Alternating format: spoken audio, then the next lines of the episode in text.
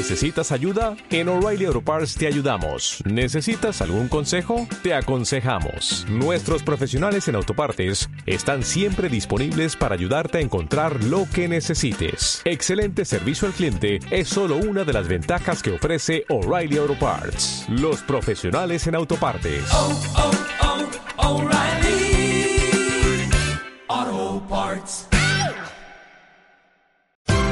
Esto es una producción de Mindalia Televisión y Mindalia Radio, audiovisuales sin ánimo de lucro de mindalia.com, para aportar conocimiento y crear conciencia. Mindalia.com, la primera red social de ayuda altruista a través del pensamiento.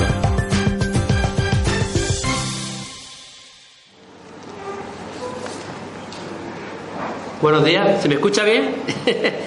no estoy acostumbrado a hablar por micrófono, entonces no sé si se me escucha bien. Bueno, buenos días. Esta mañana os presento el primer panel del Congreso, diferentes aspectos sobre la reencarnación y a sus ponentes. En primer lugar nos hablará David Stanin Prim, ya lo habéis conocido, lo hemos presentado ya un par de veces, que es natural de Lleida, diplomado en ciencias empresariales y con la licenciatura de ciencias del trabajo. Su ámbito laboral está centrado en la asesoría de empresas y particulares. Como espírita, en, 2000, en 2004 fundó con sus padres la Asociación Espírita Otus Inerán, en Tárrega, provincia de Lleida, donde reside. Organizadores de las jornadas espíritas tagarinas, targarinas, que celebran todos los años a finales de febrero. Pertenece a la Junta Directiva de la Asociación Internacional para el Progreso del Espiritismo, en la que es responsable de, de la tesorería. Además del estudio y la práctica mediúnica propios de un centro espírita, los guías del grupo han utilizado su mediunidad para escribir el libro Las facultades del espíritu y memoria de un caído. Participa en este panel eh, defendiendo la postura de los estudios científicos que sugieren la reencarnación.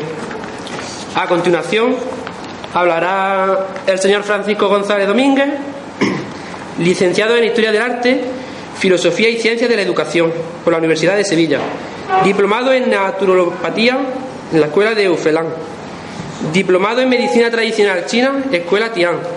Diplomado en Medicina Tibetana y Ayurvédica, Escuela de Sundán. Músico diplomado por el Conservatorio de Sevilla, especialidad en piano. Conferenciante y divulgador. En definitiva, y tal como se autodefine, un buscador de la verdad. Que participa en el panel sobre la reencarnación con el tema Enfoque filosófico de la reencarnación. Y por último, nos hablará la señora Rosa García Uteriño presidenta de la Asociación para el Conocimiento Espiritual de Urense y presidenta de la Asociación Internacional para el Progreso del Espiritismo, de profesión enfermera. En la sede de su asociación es expositora de los cursos del conocimiento psicológico y espiritual de Sebastián de Arauco, autor de la obra Tres enfoques sobre la reencarnación. Imparte clases de yoga, ha viajado y establecido contactos con diversos grupos de la península, Canaria y Cuba. Es promotora y organizadora de las jornadas para el conocimiento espiritual de Urense que participa en el panel sobre reencarnación con el tema Consecuencias morales de la reencarnación. Un aplauso para ella.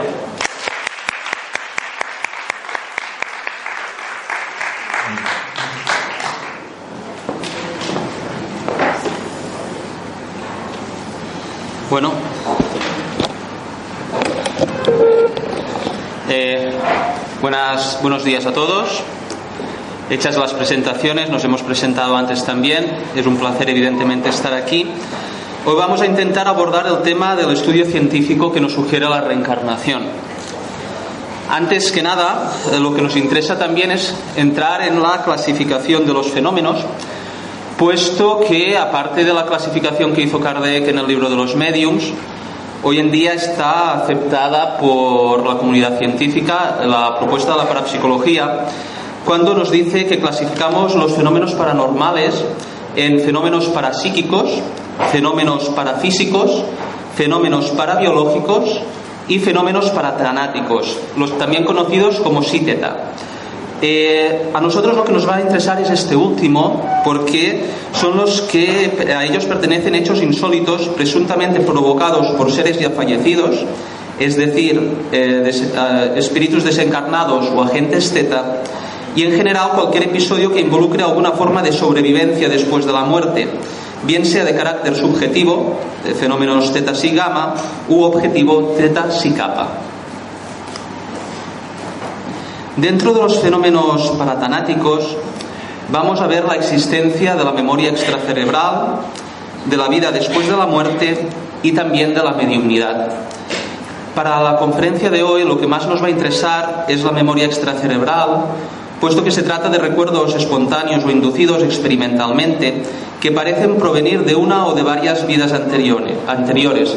Por lo tanto, estos fenómenos, estos estudios, se refieren a todo lo que tiene que ver con las investigaciones sobre la reencarnación. No obstante, también la vida después de la muerte va a estudiar las manifestaciones diversas que ofrecen evidencias acerca de la supervivencia del alma o de la personalidad después de la muerte y los estudios más importantes en este campo son las experiencias próximas a la muerte, también conocidas como muerte clínica reversible. La mediunidad, obviamente, también forma parte de estos fenómenos y consiste en la comunicación de los espíritus desencarnados a través de los medios y va a incluir todas las formas de interacción entre seres vivos y fallecidos. Si entramos ya en materia, vamos a estar hablando de evidencias a favor de la reencarnación. Como en cualquier otro aspecto de un paradigma científico, estamos hablando siempre de muchas probabilidades, puesto que el probar algo al 100%, sea en un sentido o en otro, va a ser, no vamos a decir imposible, pero no va a ser posible. Siempre va a haber alguna cosa que pueda contrarrestar. ¿no?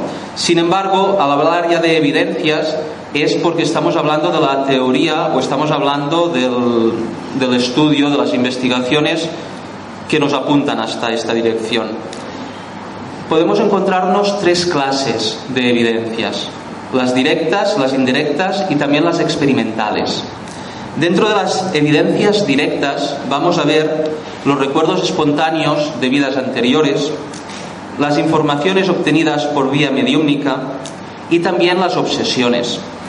En cuanto a evidencias indirectas, pueden ser las marcas de nacimiento, las birthmarks, las habilidades y conocimientos sorprendentes, niños precoces, niños mm, precoces, tendencias innatas que se reflejan en la personalidad y el comportamiento, también fenómenos de déjà vu. Y también dentro de las experiencias experimentales, las más conocidas de regresión hipnótica y también de modificación de estados de conciencia. Vamos a empezar por recuerdos espontáneos de vidas anteriores, tenemos muchísimos ejemplos, ya desde el siglo XIX hasta nuestros días. ¿Quién no habrá oído una historia? ¿Quién en un periódico no habrá publicado algo? Como ejemplo, he preferido coger algo de principios del siglo XX, porque era un poco la novedad en el tema, se estaba despertando la atención hasta esta clase de fenómenos. Y no se, no se nos explica, por ejemplo, que en el Journal en el 1907 se publica que la prensa de ultramar relata un supuesto caso de reencarnación que se habría producido en Rangún, en Inglaterra. Eh, anteriormente, en 1903, murió el mayor Welch cerca de dicha población y por allá, en 1907, un niño de tres años asombraba a sus padres diciéndoles gravemente que era él, el, aludido mayor, vuelto a la vida, describiéndoles con toda clase de detalles la casa del difunto oficial y llegando incluso a dar una relación de sus ocupaciones y el nombre de sus caballos. Más aún, refirió cómo había perecido Welch en el curso de una excursión al lago Mectelea en compañía de otras dos personas. Los padres quedaron estupefactos, pues el niño nunca había sabido nada relacionado con el mayor y con su familia. De estos ejemplos tendríamos muchísimos. Como ejemplo de informaciones obtenidas por vía mediúnica, por ejemplo, la más conocida por nosotros, sería el caso del propio Allan Kardec. León Hippolyte Denisard Rivel eh, es un conocido erudito, ha desarrollado muchísimos trabajos y es una persona muy conocida en el ámbito académico y científico. No obstante, una tarde su espíritu protector, Z, le dio, valiéndose de un medium, una comunicación exclusivamente personal en la cual le participaba haberle conocido en una existencia precedente cuando en tiempo de los druidas vivían juntos en las Galias. Entonces, Rivel llevaba el nombre de Allan Kardec y como la amistad que le había profesado no dejaba un momento de crecer, le prometía secundarle en la importantísima tarea para la cual se le había solicitado y que podía llevar a cabo felizmente. También podemos tener evidencias directas de la reencarnación a través de las obsesiones, diremos que la obsesión es una relación bilateral. De una parte alguien que debe y de la otra alguien que se cree con el derecho de cobrar, que obedece a causas concretas que vinculan a los actores del drama enfermizo, bien sea a venganzas, a conductas desordenadas, a pensamientos morbosos o malvados. La doctrina espírita se preocupa en la educación y moralización de los medios por cuanto ellos pueden ser presa fácil de entidades obsesoras. Ejemplos tenemos, por ejemplo, el Sanatorio Espírita de Uberaba, el más conocido a principios del siglo XX, eh, el pionero, podríamos decir, en el tratamiento de esta clase de dolencias. Y simplemente como inciso, puesto que en un panel de 30 minutos no tenemos tiempo de decir todo lo que quisiéramos y profundizar tanto, vamos a recordar que en el libro de los mediums todo el capítulo 23 nos va a desarrollar el tema de la obsesión. Nos va a decir Kardec que en el número de inconvenientes, de escollos que presenta la práctica del espiritismo, es menester poner en primera línea la obsesión, es decir, el imperio que algunos espíritus saben tomar sobre ciertas personas. La obsesión nunca tiene lugar sino por espíritus inferiores que procuran dominar. Los espíritus buenos no hacen experimentar ninguna contrariedad, aconsejan, combaten las influencias de los malos y, si no se les escucha, se retiran. Los malos, por lo contrario, se unen a aquellos sobre los cuales pueden hacer presa. Si llegan a tomar imperio sobre alguno, se identifican con su propio espíritu y les conducen como un verdadero niño. La obsesión presenta caracteres diversos que es muy necesario distinguir y que resultan del grado de obsesión, de opresión y de la naturaleza de los efectos que produce. La palabra obsesión es de algún modo un término genérico por el cual se designa esta especie de fenómeno y Allan Kardec nos las va a clasificar como obsesión simple, fascinación y subyugación. Esto nos daría para otro tema, para otro panel, pero yo lo dejo aquí. Si pasamos a las evidencias indirectas, a las directas, ya en el aspecto científico, aquellos que más se han dedicado al estudio de todo lo que se refiere a la reencarnación, si destaca alguien, este es el profesor Ian Stevenson Ian Stevenson fue catedrático de la Facultad de Medicina de la Universidad de Virginia en Estados Unidos y director del Departamento de Neurología y Psiquiatría. Ante algunos casos insólitos en el ejercicio de su profesión, decidió estudiar más profundamente ciertos casos con síndromes raros que se apartaban de la psiquiatría clásica. Investigador de casos que parecen tener relación con hechos o situaciones fuera de la vida actual del afectado, los estudia con carácter objetivo y comprobando de modo analítico, científico, experimental, independiente de toda posición filosófica o doctrinaria, desechando cualquier caso imaginario con miras al sensacionalismo, fraudes, etc. Informado de un caso, se estudian todos los antecedentes antes de decidir si es aceptable o no si el caso es aceptado como posible, se planifica su programa de acuerdo con la naturaleza del caso y con su equipo de colaboradores va personalmente a constatar en el lugar y ambiente del presunto reencarnado, así como el lugar, familia y relaciones del fallecido o personaje de su presunta vida anterior. Investiga minuciosamente, constata, comprueba también en los registros oficiales, aceptando o rechazando. Durante 40 años investigó más de 3.000 casos en India, Ceilán, Tailandia, Birmania, Líbano, Turquía, Brasil y Estados Unidos. Eh, destacan en sus libros eh, los 20 casos que sugieren la reencarnación, que posteriormente se amplió a 50, eh, niños que recuerdan vidas anteriores, donde la reencarnación y la biología se encuentran, reencarnación y biología, y casos europeos de reencarnación. Vemos, por lo tanto, que hay muchísima documentación para todo que quiera centrarse en el aspecto científico y en las evidencias. Vamos a saltar ahora al tema de los niños prodigio. Vamos a ver que como prueba, como evidencia indirecta, tenemos las habilidades y conocimientos sorprendentes, la precocidad, las tendencias innatas que se reflejan en la personalidad y en el comportamiento. Esta clase de evidencias nos prueba que la inteligencia es independiente del organismo en que se manifiesta. Las más altas manifestaciones de la actividad intelectual aparecen en una edad en que el cerebro no ha adquirido aún su pleno desarrollo. Esta es una de las mejores objeciones que pueden oponerse a las teorías materialistas.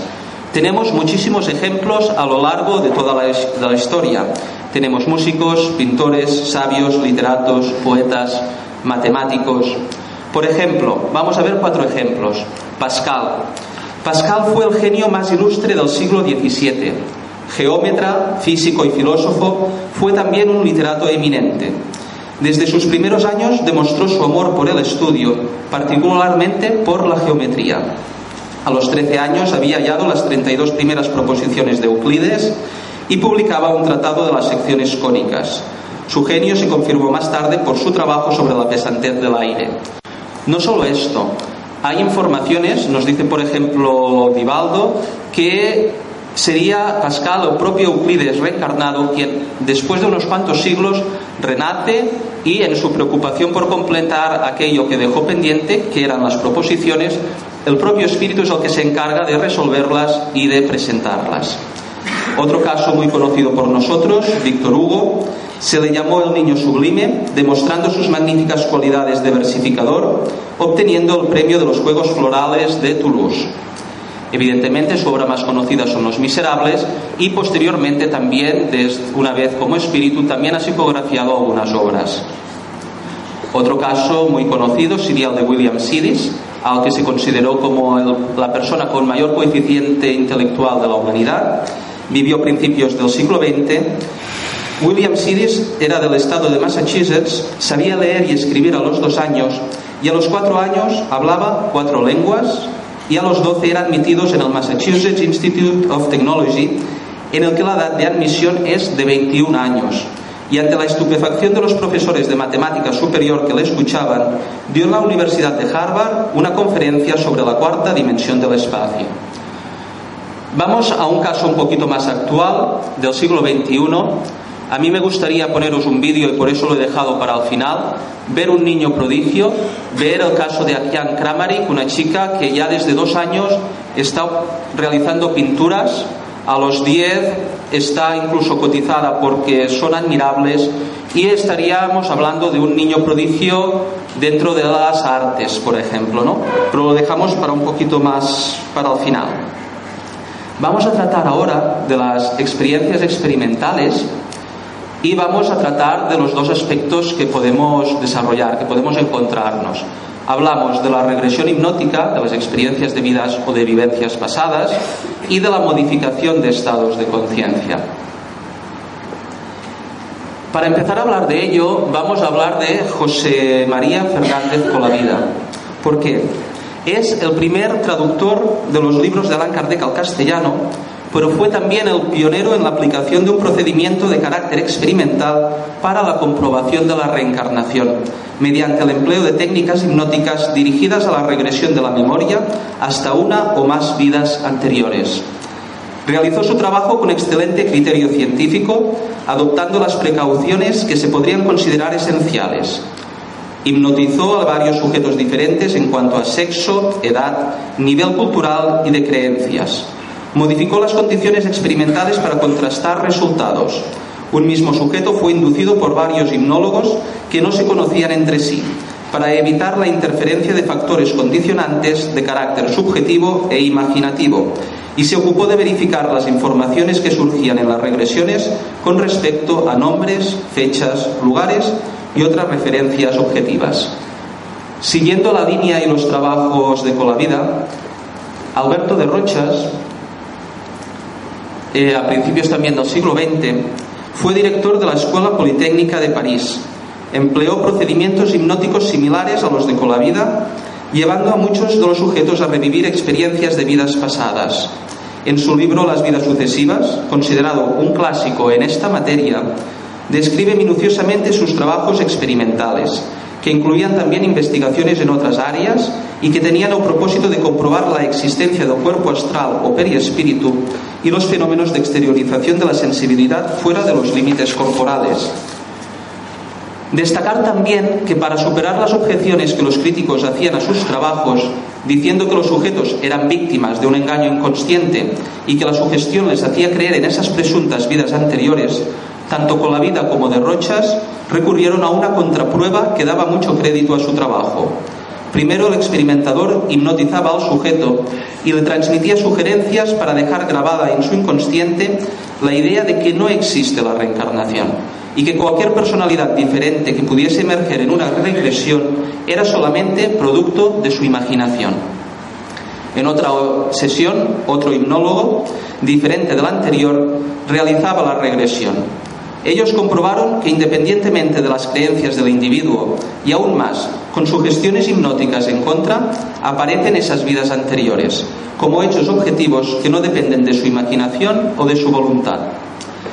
Destacar, por ejemplo, que en las vidas sucesivas de derrochas se recogen 19 casos de regresión de memoria, estudiados entre 1892 y 1910, Destacar también que aparecen casos de vidas futuras, eso nos parece algo más actual, con Brian Weiss o algún otro autor más actual, y que, por ejemplo, hay un caso en el que va a recoger 12 vidas consecutivas. Por lo tanto, estamos hablando ya de estudios serios y de estudios muy profundos a principios del siglo XX. No obstante, existen las guerras mundiales y parece que esto se deja un poquito de lado, pero no es así puesto que hay muchísimos trabajos en el siglo XX en el campo de la hipnosis regresivas y en variados países, tanto en América como en Europa especialmente. Por ejemplo, van a destacar en Suecia John Georghem, eh, perdón por la pronunciación, evidentemente, en Gran Bretaña Arnold Bloxhart, Dennis Kelsey, Joe Keaton y Arthur Girham, en Alemania Torwald Deflefsen, y en Canadá Joel Withon y los casos más conocidos los Estados Unidos como podían ser Edith, Edith Helen Wambach y Brian Weiss. Vamos a hacer un poquito de, tirar un poquito atrás, vamos a irnos a 1956 porque en el campo de la regresión hipnótica More Bernstein va a publicar un libro que es La búsqueda de Bride Murphy que va a revolucionar un poquito todo el tema de la reencarnación. Se estaban realizando sesiones de regresión de memoria entre noviembre de 1952 y agosto de 1953, practicadas con la señora Virginia Barstein en la ciudad de Pueblo, en Colorado. Por lo que parece, ella habría nacido en su vida anterior en Cork, en Irlanda, en 1798, y habría llevado el nombre de Bride Murphy y habría fallecido en 1864. Los recuerdos fueron minuciosos con respecto a los detalles de su vida y de su familia, sorprendiendo la precisión de las informaciones sobre los lugares, las costumbres de las personas y las referencias históricas, las cuales fueron investigadas por el periodista William J. Berker, articulista de Empire, la revista dominical de, Post de Denver, quien estuvo tres semanas en Irlanda y publicó un libro, este que hemos visto aquí, La búsqueda de Bride y Murphy, donde certificó la veracidad.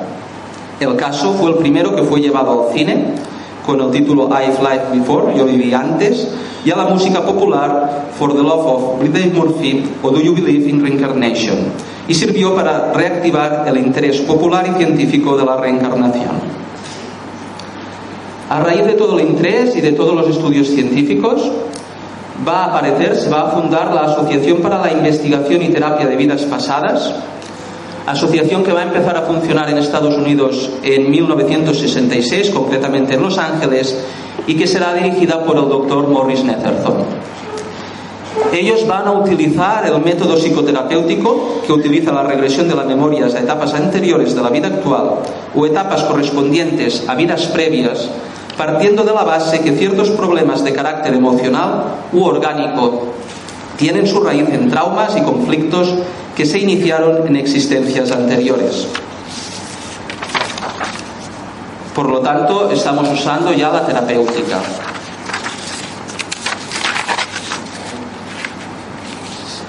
Si nos vamos a Brasil, por ejemplo, va a destacar en el campo también de las regresiones Hernani Guimarães de Andrades. Fue presidente y fundador del Instituto Brasileño de Pesquisas Psicobiofísicas con paciencia y método reunió un buen número de casos bien identificados que encuentran en la reencarnación su mejor explicación posible.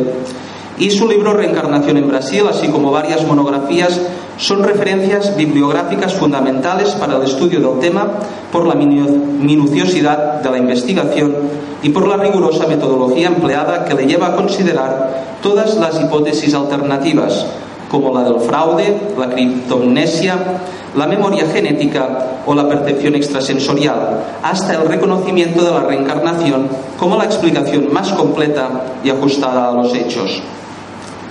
Tiramos más para los días de hoy, para finales del siglo XX, principios del XXI, y va a destacar en este campo Michael Newton, Michael Duff Newton posee un doctorado en psicología consultora, un máster certificado en hipnoterapia y es miembro de la American Consulting Association. Ha ejercido como profesor en diversas facultades de instituciones de educación superior sin abandonar el ejercicio privado de su profesión en Los Ángeles. El doctor Newton desarrolló sus propias técnicas de regresión de la edad para llevar con éxito a sus pacientes en estado hipnótico más allá de los recuerdos de su vida pasada a una más significativa experiencia espiritual entre vidas. Es decir, no vamos solamente a vidas anteriores, sino que vamos ya a, a periodo entre vidas, entre encarnación y reencarnación, a la vida espiritual. El doctor Newton goza de reputación a nivel internacional como autoridad en regresiones espirituales ha sido invitado a numerosos programas de opinión de radio y de televisión y como conferenciante a exposiciones de la nueva era.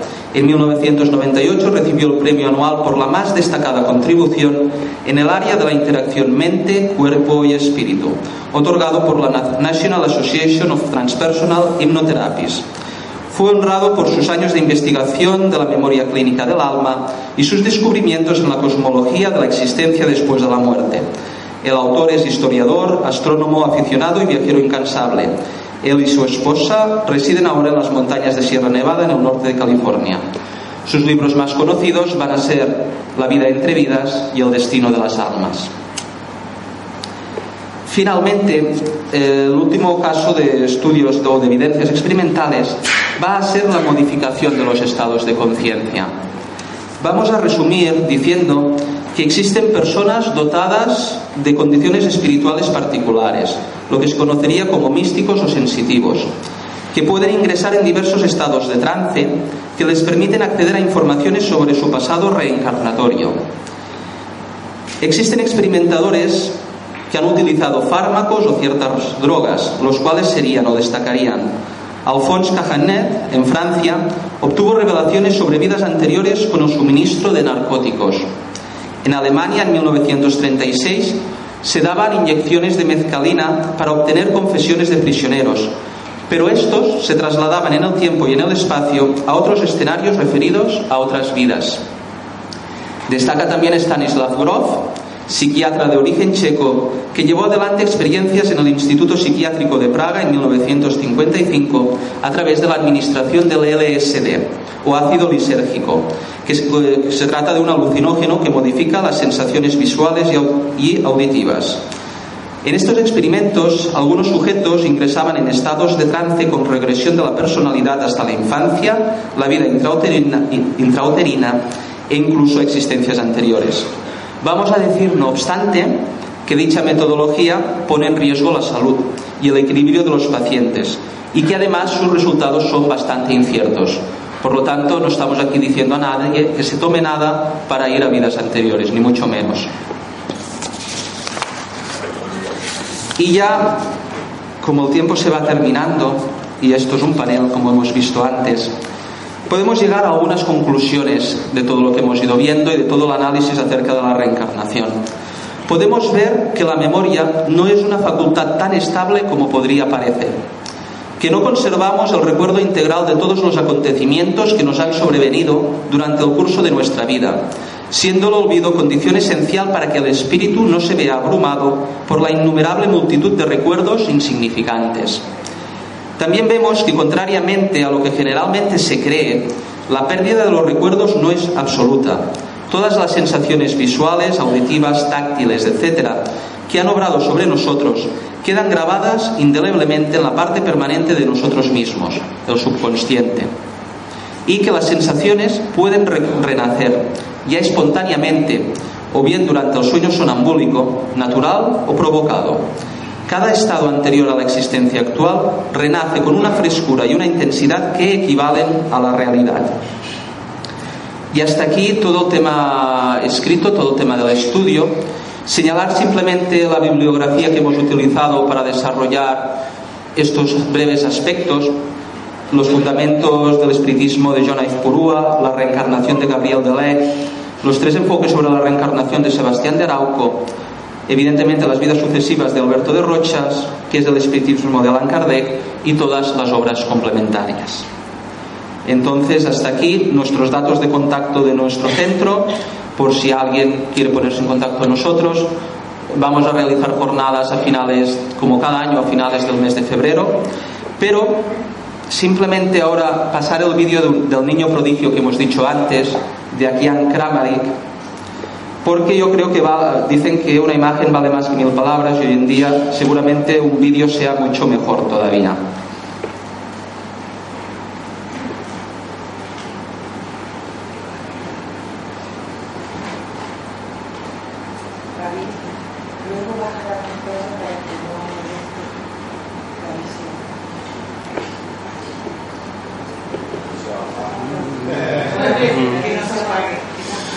Pues se siente la técnica. Yo os voy a explicar un poquito.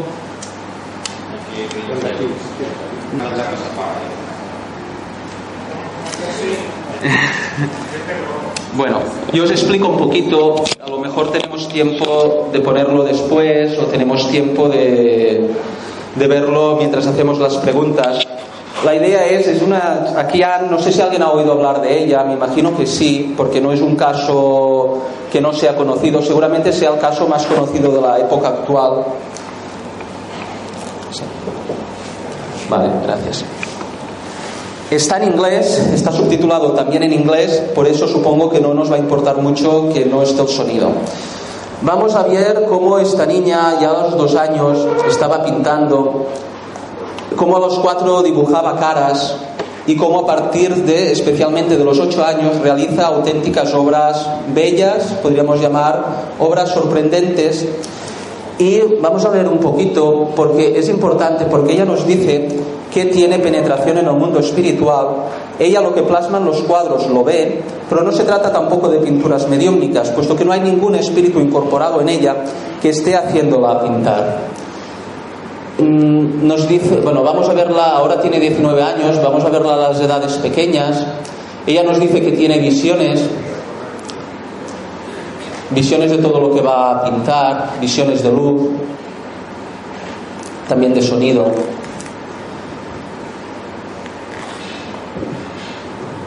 Que realmente está pintando lo que ve y lo que oye,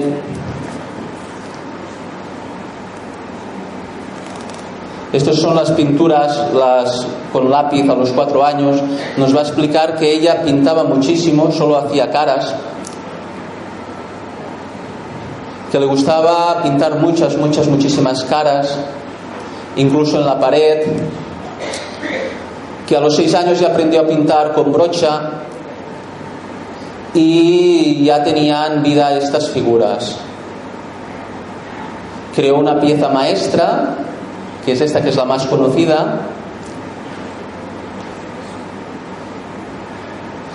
Eso también es un aspecto importante. Podríamos pensar que estaba influenciada por su familia, pero ya nos va a explicar que su familia no era religiosa y que fue precisamente ella la que les habló de Jesús, que es a quien va a pintar en estos cuadros, puesto que es lo que ella veía cuando realizaba, cuando los estaba realizando y lo veía en, en un estado de conciencia normal. Es más, ella creía que todo el mundo poseía esa facultad y que todo el mundo estaba viendo lo mismo que ella. Por lo tanto, ella es la primera sorprendida al respecto de esto. Existen muchos vídeos, muchos, la verdad, de ella en YouTube y supongo que muchos de vosotros los habréis visto o analizados, con lo cual podemos documentarnos. Pero para el caso que nos ocupa, es muy interesante y muy curioso ver, comprender cómo alguien con cuatro años puede estar pintando de esta manera, con seis, con ocho, con diez, si realmente naciéramos únicamente en la vida orgánica. Yo supongo que es más fácil ver en un ejemplo, comprender que esta chica ha tenido que, vivir forzosamente antes.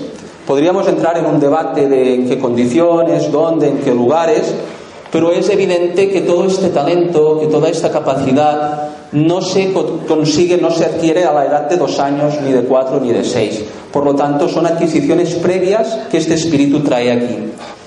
Por lo demás, nos va a explicar también que algunas de sus obras se han vendido por incluso 50.000 dólares y que han sido utilizadas en organizaciones benéficas para ayudar a otras personas, a otros niños con dificultades, que no lo utiliza para ella. Y bueno, pues esa era mi intención, trasladaros acerca de las evidencias científicas de la reencarnación, casos reales y poder ver a alguien realmente que puede encarnar este ejemplo. Eh, nos están saliendo sus obras, mm, nos está diciendo también, nos va a explicar cómo no todas las reacciones fueron positivas. Alguien lo veía imposible, alguien pensó, como, cómo no, pues que eran fraudes. Pero evidentemente el resultado está ahí, las obras están ahí. Insiste en que ella ve esto en el plano espiritual y ella misma con, su propio, con sus propias facultades lo va a plasmar.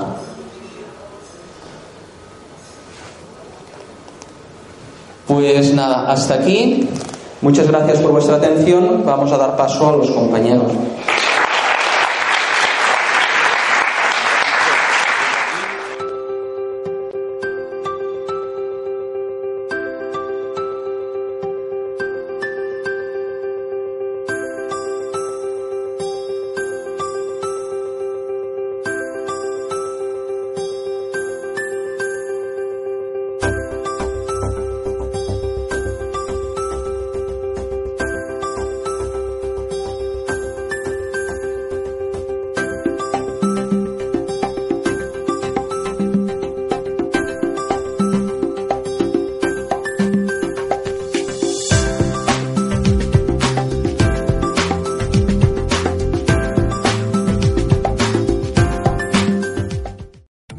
Potencia tu primavera con The Home Depot.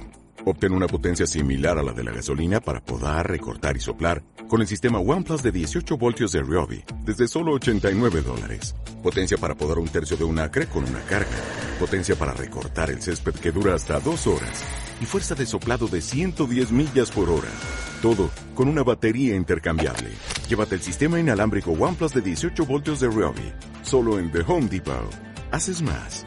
Logras más.